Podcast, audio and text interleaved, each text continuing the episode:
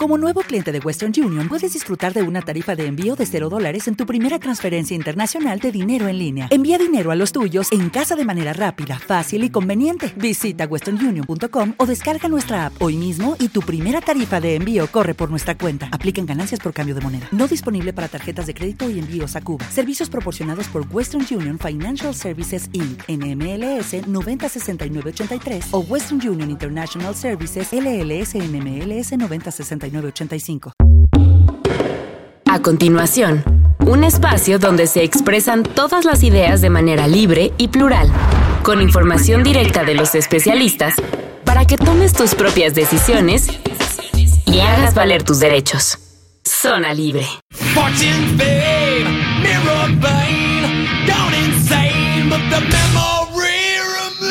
Muy buenos días amigos de Zona Libre, una coproducción del Consejo Nacional de Población y el Instituto Mexicano de la Radio. Estamos aquí en Reactor 105.7, sábado muy tempranito en Zona Libre. Mi nombre es Enrique Gil, vamos a tener hoy un tema bastante interesante y espero que no se nos olvide. Yo también. Porque precisamente el problema se trata de esto, no precisamente de los olvidos, pero sí de una enfermedad y otras demencias, sobre todo en las personas adultas mayores, que son el Alzheimer.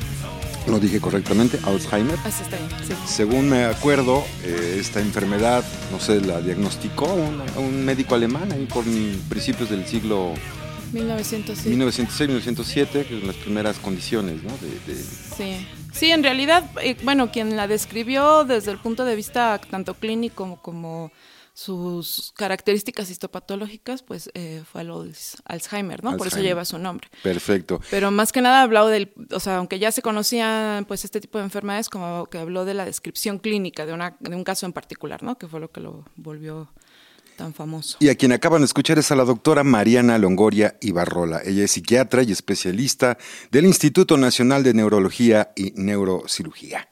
Muy buenos días, doctora. Muy buen día y muchas gracias por la invitación. Gracias a todos ustedes por estar escuchándonos. Recuerden, si tienen alguna duda o comentario, estaremos constantemente respondiendo en las dos redes sociales, que es en Facebook y Twitter, del Consejo Nacional de Población. Este, doctora Mariana, pues este tema es muy interesante, quizá para los jóvenes pareciera algo muy lejano. Pareciera algo muy lejano, pero desgraciadamente es una, un deterioro cognitivo de las neuronas, que si bien no sabemos cómo funcionan y cómo se origina, pero más conocida como la demencia, y puede, parecer, puede aparecer desde unos, una edad muy temprana o ya cuando uno rebasa la edad de los 65 años más o menos. Sí. ¿Qué es el Alzheimer, doctora Mariana? Bueno, el Alzheimer es un tipo de demencia, la más frecuente de todas, pues de acuerdo a las publicaciones a nivel internacional. Em, hay muchos tipos de demencia y digamos que podríamos dividirlas en dos grandes grupos, las que están dadas por causas neurodegenerativas, esto es algo que está pasando dentro del sistema nervioso que hace que las neuronas mueran, y los procesos son muy diversos y hay varias enfermedades, y las que son secundarias a algo externo que está afectando al sistema nervioso, por ejemplo, un tumor o cosas eh, que no se originan propiamente como parte del daño de las neuronas, sino que algo las daña, ¿no? Eh, por ejemplo, las lesiones vasculares también serían causas secundarias. De las causas primarias, o sea, las neurodegenerativas, el Alzheimer es la más frecuente de todas. Mm. Eso es algo importante, creo yo, para distinguir, porque, bueno, primero hay que pensar que es una enfermedad, luego hay que pensar que es una enfermedad donde existe muerte de las neuronas porque se van degenerando, y eso está muy asociado con la edad. Entonces, es una enfermedad que por lo general se asocia a adultos mayores. Sin embargo, no todos los casos son de adultos mayores, y ahorita podría hablar un poco más acerca de eso. Pero bueno, es una enfermedad donde existe deterioro de las funciones o las capacidades del individuo que ha venido pues eh, desarrollando a lo largo de su vida, ¿no? Hasta el punto máximo de desarrollo que haya tenido esas capacidades y empieza a haber un deterioro de cada una de ellas a tal punto donde pierde la independencia y la capacidad para autocuidarse o para pues poder hacer sus cosas por sí mismo.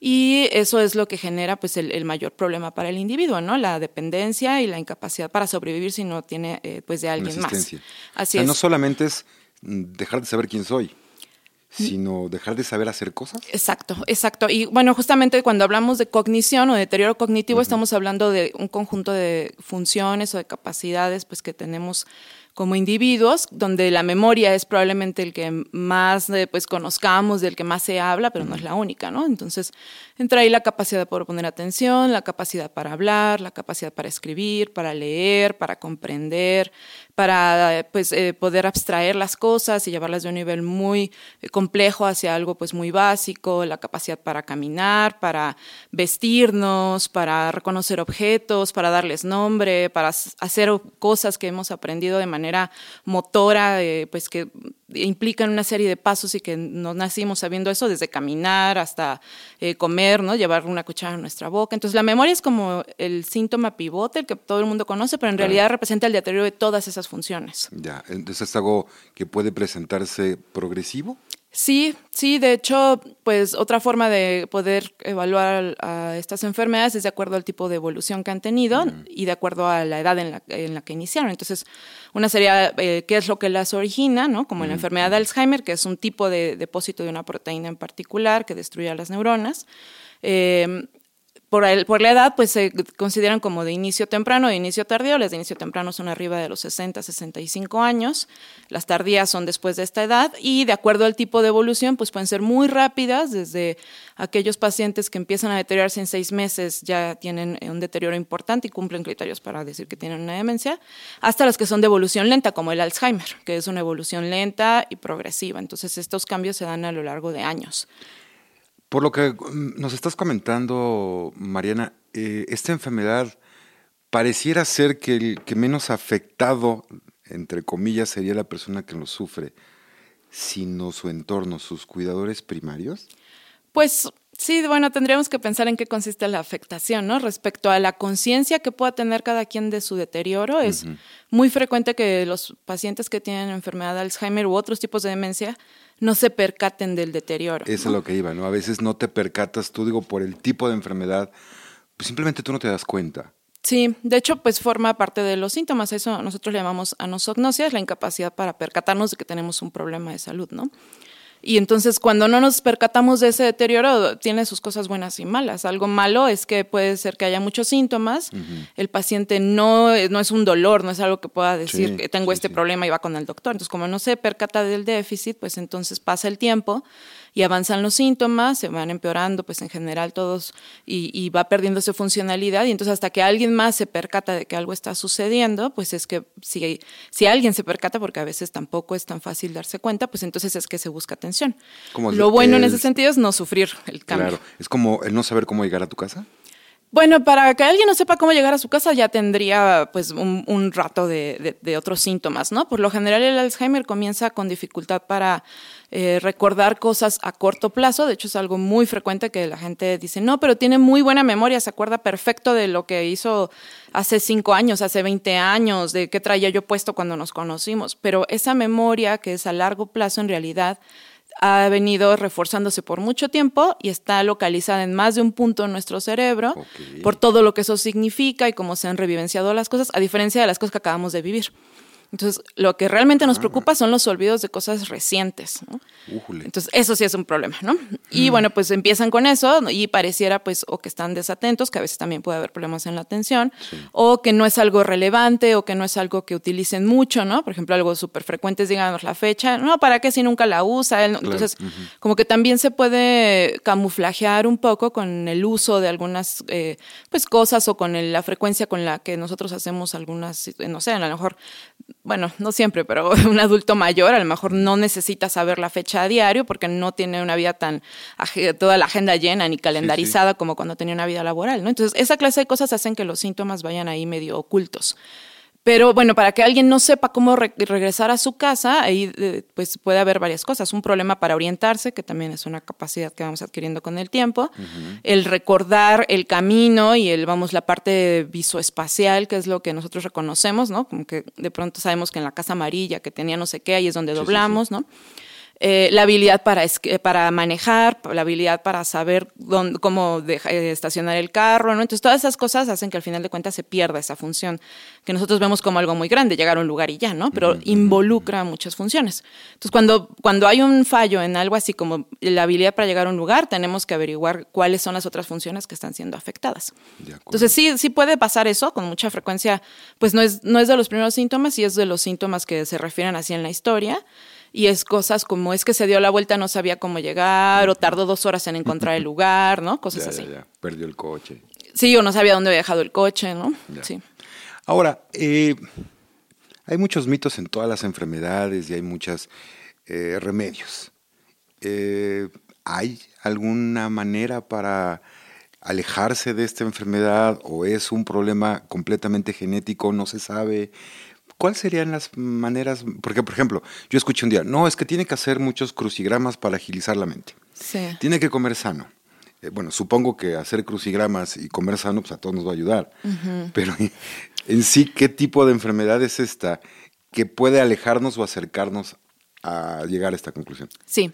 Bueno, em, la enfermedad de Alzheimer tiene, eh, dentro de, de, ya lo que consideramos enfermedad de Alzheimer, también hay subtipos. Entonces, eh, de esos subtipos, algunos son casos familiares, o sea, hereditarios, y ese tipo de herencia nosotros le llamamos eh, que es penetrante, significa que es muy factible que alguien la herede en la familia, ¿no? Y esos casos son los menos, o sea, de todos los pacientes que tienen enfermedad de Alzheimer, solamente entre el 2 y el 3, a veces en algunos reportes hasta el 5% tienen enfermedad de Alzheimer que nosotros llamamos autosómica dominante, o sea, hereditaria o familiar, son los menos, afortunadamente. Los, afortunadamente, porque además de, que después eh, existe el tema de heredar la enfermedad, eh, porque son casos que se presentan de una manera mucho más temprana. Entonces, esos casos pueden iniciar con la sintomatología alrededor de los 30, 40 años. Y la evolución también suele ser más rápida porque existe el depósito de esta proteína pues desde muchos años antes. Entonces afecta al individuo pues en una etapa de su vida que está siendo pues la, más productiva, probablemente está creando hijos o está eh, trabajando. Vamos, es una etapa eh, que al perder la funcionalidad en ese punto pues representa mucho más dificultad tanto para la familia, la sociedad, el individuo, ¿no? Y luego están el resto de los casos que inician de manera tardía. Entonces, los riesgos pues son diferentes, porque el riesgo para quien tiene una enfermedad autosómica dominante pues es la herencia, ¿no? Y eh, para quien tiene un caso que se llama esporádico, o sea, que no hay una herencia que esté generando la enfermedad, ahí hay muchos riesgos y digamos que del tratamiento, desafortunadamente no hay nada curativo en este momento, hay, hay muchos tratamientos que están enfocados tanto al prolongar la funcionalidad como mejorar la comunicación entre las neuronas, disminuir la importancia de los síntomas, pero al final de cuentas no son tratamientos curativos. Son paliativos. Son, sí, son tratamientos que de cierta forma eh, nosotros llamamos sintomáticos y pueden ser síntomas tanto de la cognición, o sea, para la memoria, el lenguaje, la comunicación, otras cosas, o síntomas que más bien eh, acompañan a estas enfermedades como el estado de ánimo, el sueño, la alimentación, cosas similares. Entonces, bueno, lo mejor que se puede hacer es prevenir. Y en ese sentido, sí hay muchas cosas que pueden ser útiles, ¿no? Entonces, ya que no hay nada curativo, pues la idea es como hacer cosas que puedan disminuir mis riesgos. Eh, cosas que ya se ha comprobado pues, de manera consistente que son riesgos. El primero es la edad, es un factor que no podemos modificar, así es que ya que no, podemos ir contra eso, ¿no? pues hay que ir con los factores que sí son modificables, por ejemplo, la baja escolaridad, o la baja, eh, pues la actividad que no es eh, tan, tan importante a lo largo de la vida desde el punto de vista de no es lo mismo trabajar, estudiar, seguir haciendo cosas todo el tiempo, que llegar a cierto punto y ya nunca volver a abrir un libro, no volver a hacer eh, algo productivo, ¿no? Prácticamente es estar activo mentalmente. Así es. ¿Productivo? Sí. Más que productivo en un sentido económico, ¿no? En la producción mental. Mentalmente. Así es. Estar ocupado. Sí. Le recordamos, estamos en Zona Libre. Nuestras redes sociales son en Twitter, arroba conapo-mx y en Facebook, Consejo Nacional de Población. Si quieren volver a escuchar algún programa de Zona Libre, pueden escucharlos en nuestro podcast. Nos encontramos en eHeart Radio, Evox o iTunes.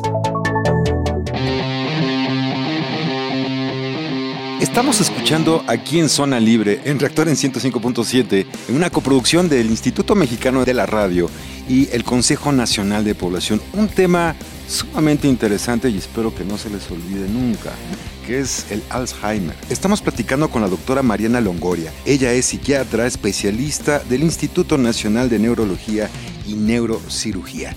Recuerden, este programa funciona con sus comentarios, con sus preguntas, todo lo que quieran saber de los temas u otro tipo de temas, háganoslo saber. Doctora, estábamos hablando de qué podemos hacer en nuestra vida diaria para minorizar, por así decirlo. Sí, reducir los, riesgos. Los riesgos de obtener Alzheimer o alguna demencia. Sí, para casi cualquier demencia podrían ser útiles estos eh, pues, factores de riesgo, se comparten, pero son específicamente importantes para el Alzheimer. ¿no? Primero estar activo. Sí, estar activo. Y el tema de la actividad tiene varias implicaciones. La, probablemente la más, más importante es aumentar nuestra reserva porque así como nosotros vamos haciendo dinero pues a lo largo de la vida y vamos teniendo ahorros en el momento en que ya no tenemos ingresos, pero seguimos teniendo gastos, pues salen de nuestros ahorros, ¿no? Entonces, entre más actividad tengamos, tanto mental como física y social, es como tener una reserva ahí en la cantidad de, neuronas que se han venido conectando a lo largo de la vida. Y entonces, bueno, pues eso, esa reserva cognitiva y también la reserva de las neuronas que vamos teniendo conectadas son las que nos permiten funcionar por más tiempo. Entonces, cualquier actividad que tengamos, cualquier cosa que aprendamos, cualquier cosa que hagamos a lo largo de la vida va a redituar en, en la adulta, pues en el adulto mayor, ¿no? La, siguiente es eh, la escolaridad, pues a la par de esto, de, que incrementa nuestra reserva, pues también nos permite tener una visión más clara respecto a nuestra salud, ¿no? Entonces, pues las personas que tienen una escolaridad más alta probablemente tengan mayor capacidad para eh, identificar la importancia de tomarse un medicamento, de hacerlo de cierta forma, de salir a hacer ejercicio, ¿no? Entonces, bueno, la escolaridad tiene eh, pues un, un factor muy importante en esto, ¿no? Las otras cosas que cuentan muchísimo de manera global son las cosas que previenen los riesgos cardiovasculares. Mm. Entonces, todo lo que represente un riesgo para el corazón o los vasos es un, riesgo también para tener enfermedad de Alzheimer. Entonces, cuidar si, si la persona es hipertensa, tiene diabetes o tiene eh, colesterol y triglicéridos altos, tiene problemas cardíacos, todo lo que represente un riesgo para corazón y vasos es un riesgo también para la enfermedad. Prácticamente es una vida sana. Como para cualquier enfermedad o para cualquier padecimiento. Sí, de hecho sí. Y la, actividad física también cuenta muchísimo. Ejercicio. Otra razón más para leer. Así es. para leer, para hacer ejercicio, para comer. Y para comer bien, porque sí, de hecho es cierto, de, cada vez se descubren más vínculos entre lo que comemos y las enfermedades neurodegenerativas. Lo que se dice ya hasta el cansancio, somos lo que comemos. Sí, y es real. Ahora pienso que es real. Ahora, yo comentaba hace rato de que el enfermo, quien padece esta enfermedad, es la que menos sufre porque el entorno familiar es donde viene soportado todos los cuidados, todo inclusive el dolor que esto puede significar a nivel emocional, económico inclusive. Sí. ¿no? Entonces, ¿cómo se acerca a la familia si está presentando o ve síntomas de algún familiar? ¿Cómo poder acercarse? ¿Dónde buscar? ¿Cómo ayudarlo? Porque creo que aquí la primera persona que va a necesitar esta ayuda es el familiar, la esposa, el hijo, nuestro círculo interno, ¿no? Yo creo que va por ahí el hecho de que, bueno, yo ya estoy enfermo, pero igual no me doy cuenta, y gente de mi alrededor es la que, desgraciadamente, pues le va a tocar cargar con esto, ¿no? Sí. ¿Cómo nos podemos acercar o cómo podemos ayudar a otros para esto? Bueno, yo creo que algo muy, muy importante pues es esta clase de difusión, ¿no? Porque es como, es imposible percatarse de algo que uno no conoce. Entonces, eh, como existe mucho este tema también del viejismo, donde se piensa, ya olvidemos los casos de inicio temprano, que es más fácil que puedan tener atención porque no se esperan ciertos cambios a cierta edad, pues en el adulto mayor sí es frecuente que, exista el tema de, perdonar, ah, pues no se acuerda por tal cosa, ah, pues claro, porque ya está grande, ah, entonces, eh, pues si no sabemos que estos olvidos no son normales, que no tendría por qué haber un déficit, yo, yo tengo pacientes de 105 años que se acuerdan perfecto de qué desayunaron y qué día es, ¿no? Entonces, eh, pues lo primero es saber que existen y entonces ya eso es suficiente acercamiento porque por lo menos genera eh, una observación del adulto mayor desde otro ángulo, no como nada más diciendo que porque está grande es normal que pase eso, ¿no? sí, sí, sí. Lo segundo es que ya que se han identificado cambios, pues eh, lo más importante es no, o sea, no se puede sobrediagnosticar, tampoco se puede decir que todo está bien. Y creo que eso también es algo importante pues en la comunidad, o sea, médicos, enfermeras, trabajadoras sociales, ¿no? Que no caigamos en, bueno, pues es que ya está grande, también nosotros lo hacemos mucho, ¿no? Entonces, cuando por fin se dan cuenta que algo está pasando y llevan al paciente con cualquier médico, quien sea, porque tampoco están claros respecto a qué es lo que, o quién es la persona adecuada, ¿no? Entonces, pues puede ser que lleguen con un médico que diga, ah, no tiene nada, ¿no? Entonces, eso también es algo muy importante.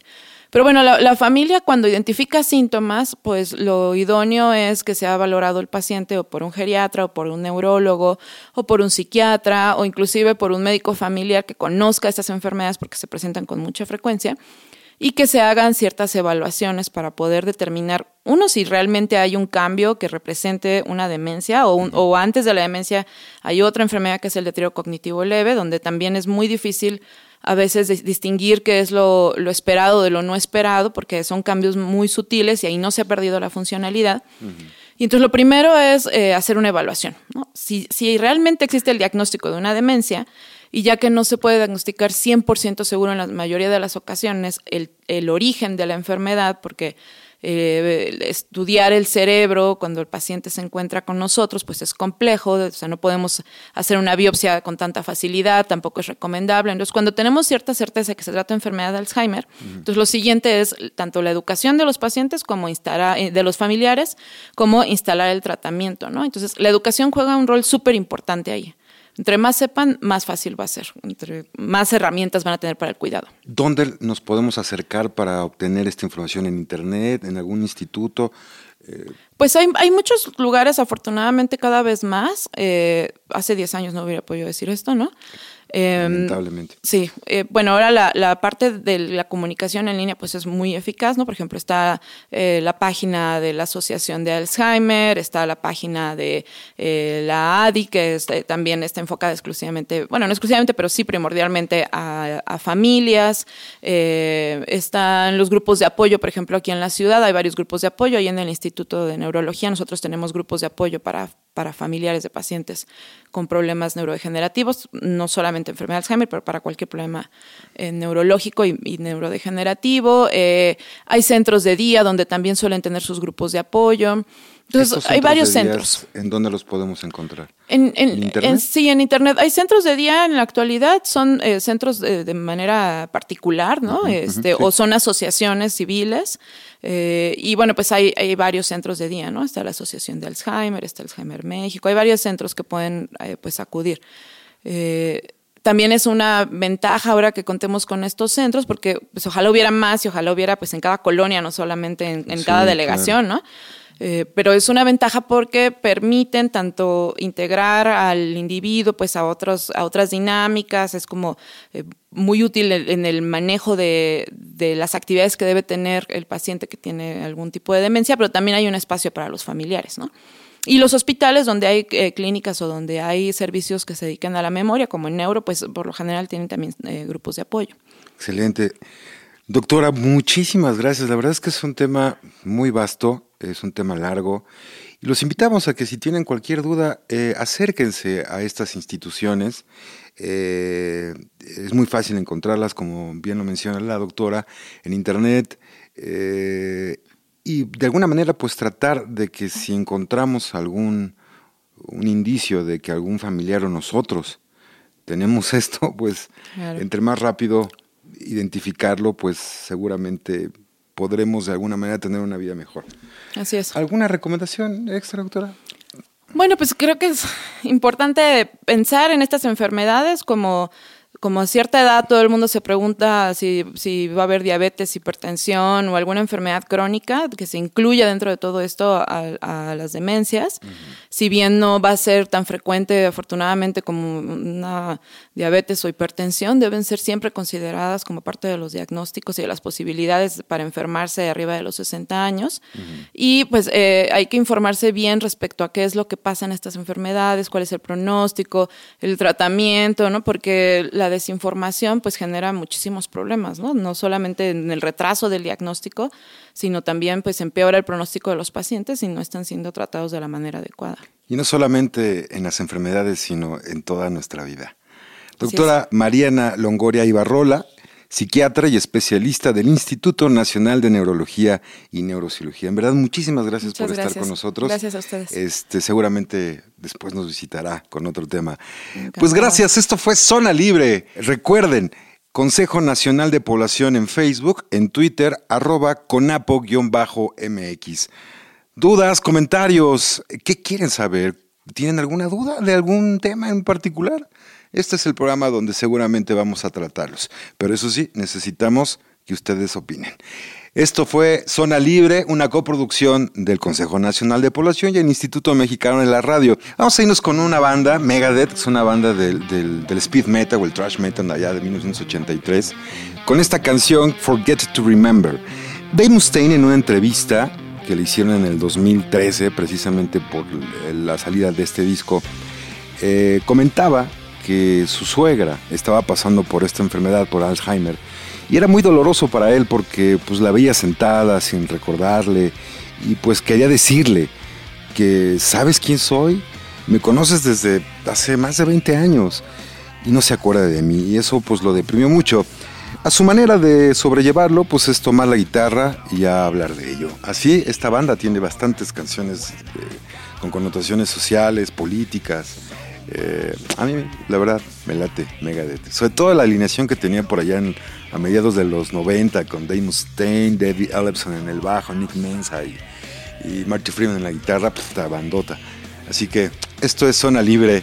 Esto es Reactor en el 105.7, una coproducción del Consejo Nacional de Población y el Instituto Mexicano de la Radio. Le recordamos Facebook, Consejo Nacional de Población, Twitter, arroba conapo-mx. Nos escuchamos la próxima semana. Mi nombre es Enrique Gil. Que tengan un buen fin de semana. Chao.